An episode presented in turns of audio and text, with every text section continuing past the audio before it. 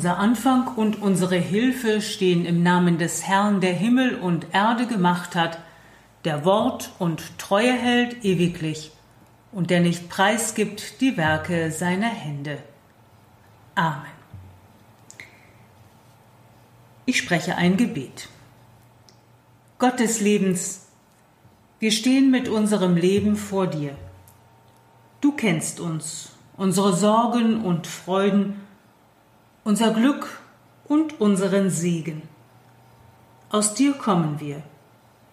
Komm du zu uns und schenke uns, was wir nötig haben. Lass uns offen sein für dein Wirken in uns. Amen. Mitten im Sommer denken Christinnen und Christen an die Beziehung zwischen Juden und Christen. Das ist das Thema der heutigen Texte. Ich lese aus dem Propheten Sacharja Kapitel 8. So spricht der Herr Zebaoth, es werden noch Völker kommen und Bürger vieler Städte, und die Bürger der einen Stadt werden zur anderen gehen und sagen, Lasst uns gehen, den Herrn anzuflehen und zu suchen, den Herrn Zebaoth. Wir wollen mit euch gehen. So werden viele Völker und mächtige Nationen kommen, den Herrn Zebaoth in Jerusalem zu suchen und den Herrn anzuflehen. So spricht der Herr Zebaoth, zu jener Zeit werden zehn Männer aus allen Sprachen der Völker einen jüdischen Mann beim Zipfel seines Gewandes ergreifen und sagen, wir wollen mit euch gehen, denn wir haben gehört, dass Gott mit euch ist. Amen. Erinnern Sie sich noch an ein Geheimnis, das Sie in Aufregung versetzt hat? Als ich ein Kind war, war das Weihnachten. Bei uns war das eine meine Geschwister und ich konnten es kaum abwarten, bis wir endlich ins Wohnzimmer durften. Da leuchteten die Kerzen am Weihnachtsbaum, die Geschenke lagen darunter, waren aber mit Bettlaken zugedeckt. Geschenkpapier wurde damals nicht verwandt. Dann mussten wir Ihr Kinderlein Kommet singen, vier lange Strophen, die uns unendlich erschienen und uns das Lied nicht gerade sympathisch machten. Erst dann wurde nach und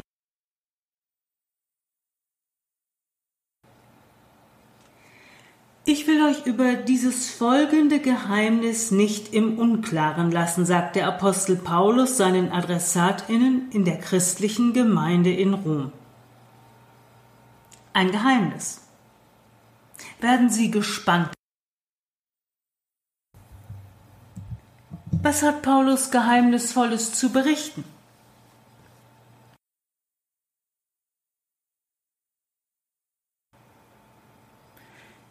Was hat Paulus Geheimnisvolles zu berichten? Ich lese Ihnen das Geheimnis vor, das Paulus an die Gemeinde in Rom geschrieben hat. Es steht im Römerbrief Kapitel 11, die Verse 25 bis 32. Ich will euch, Brüder und Schwestern, dieses Geheimnis nicht verhehlen, damit ihr euch nicht selbst für klug haltet. Verstockung ist einem Teil Israels widerfahren, bis die volle Zahl der Heiden hinzugekommen ist.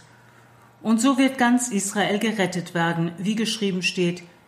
Es wird kommen aus Zion der Erlöser, der wird abwenden alle Gottlosigkeit von Jakob. Und dies ist mein Bund mit ihnen, wenn ich ihre Sünden wegnehmen werde. Nach dem Evangelium sind sie zwar Feinde um euretwillen, aber nach der Erwählung sind sie Geliebte um der Väter willen. Denn Gottes Gaben und Berufung können ihn nicht gereuen.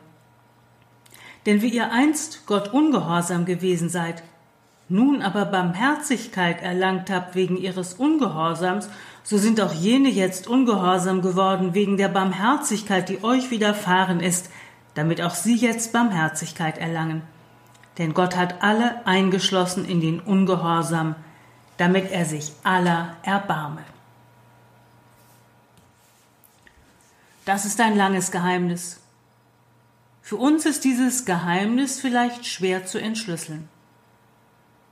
Das Geheimnis hat die Diskussion zur Grundlage, ob die christliche Gemeinde an die Stelle Israels getreten ist.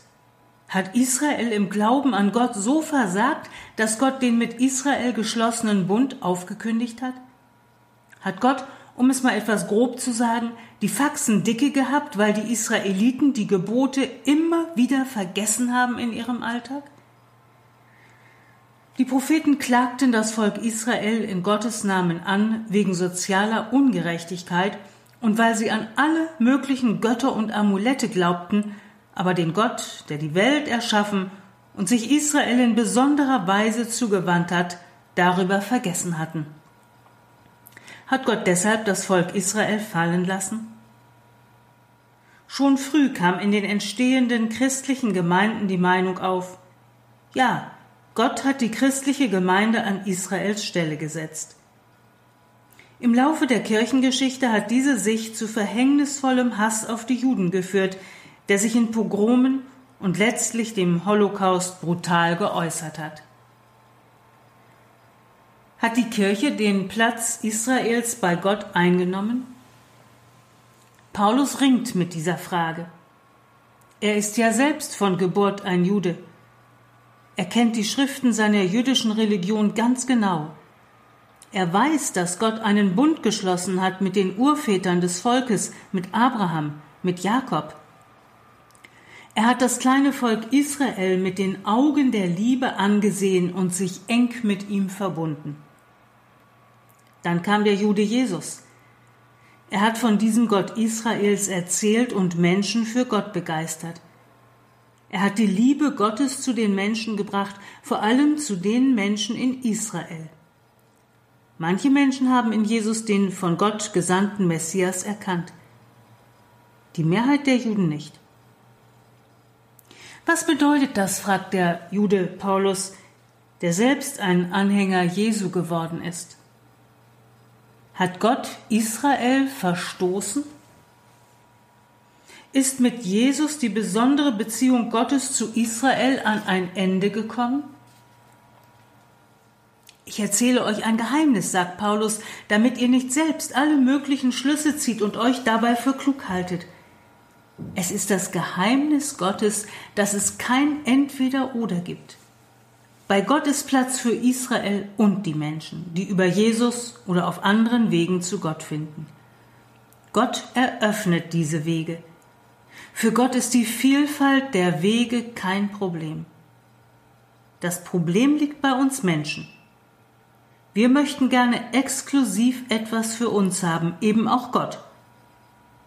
Deshalb hat die christliche Kirche sich als das wahre Volk Israel angesehen und die Juden als von Gott verstoßen abqualifiziert. Paulus erklärt, dass Israel Jesus jetzt nicht anerkennt, ist ein Weg Gottes, um die Völker der Welt in den Bund Gottes mit Israel hineinzunehmen. Das ist die besondere Methode Gottes, die auch im Alten Testament aufleuchtet. So zum Beispiel am Ende der Josefsgeschichte, wo nach allen Irrungen und Wirrungen die Brüder ängstlich vor Josef stehen, der es in Ägypten zum zweithöchsten Mann des Staates gebracht hat – Josef sagt den Brüdern, Ihr hattet Böses geplant, als ihr mich verraten und verkauft hat, aber Gott hat es umgeplant zum Guten, um euer Überleben zu organisieren. Das ist Gottes Logik. Es hat alles seinen Sinn, damit am Ende alle Völker sich zu Gott gewandt haben werden. So, wie wir es in der Lesung aus dem Buch Sacharja gehört haben, es werden Menschen aus allen Sprachen der Völker einen Juden beim Zipfel seines Gewandes ergreifen und sagen, wir wollen mit euch gehen, denn wir haben gehört, dass Gott mit euch ist. Das ist das Ziel, dass die ganze Welt Gott erkennt und in den Bund Gottes mit Israel hineinkommt. Dann wird es Frieden geben dann wird das Reich Gottes angebrochen sein, in dem weder Leid noch Geschrei noch der Tod sein werden. Dafür, dass es einmal so weit sein wird, ist Israel das Zeichen für die Völker. Denn Gott hält an Israel fest. Er gibt den Bund nicht auf, den er mit Israel geschlossen hat. Und das ist für uns alle die Gewähr dafür, dass Gott auch uns Menschen aus den Völkern nicht aufgeben wird. Wir können uns auf Gott verlassen. Das erkennen wir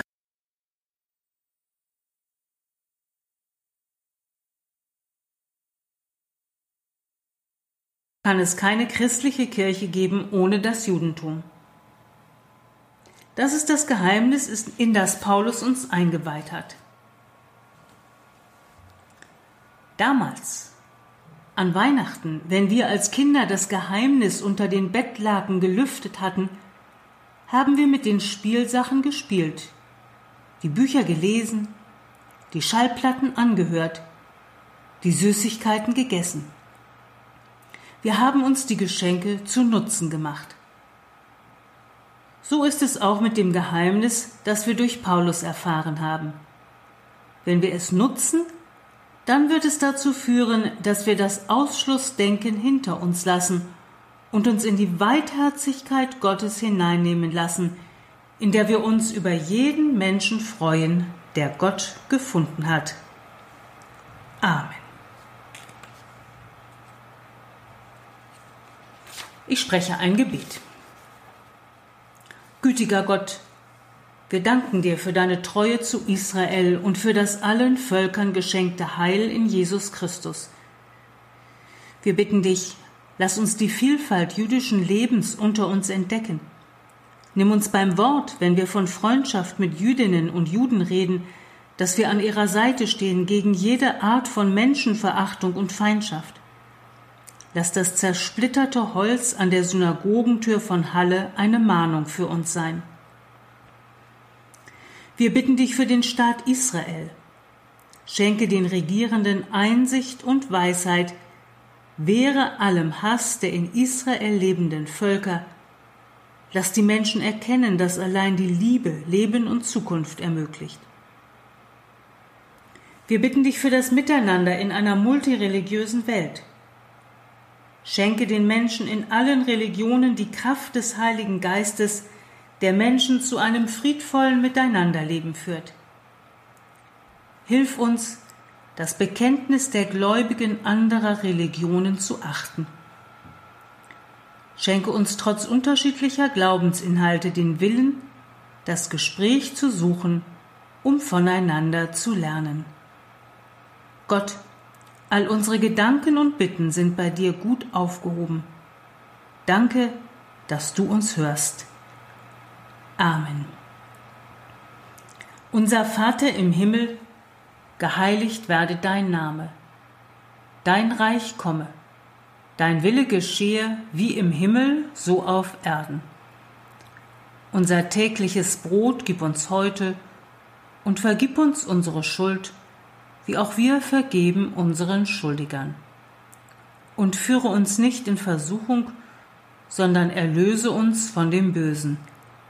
Denn dein ist das Reich und die Kraft und die Herrlichkeit in Ewigkeit. Amen. Gott segne dich und behüte dich. Gott lasse sein Angesicht leuchten über dir und sei dir gnädig. Gott erhebe sein Angesicht auf dich und schenke dir Frieden. Amen.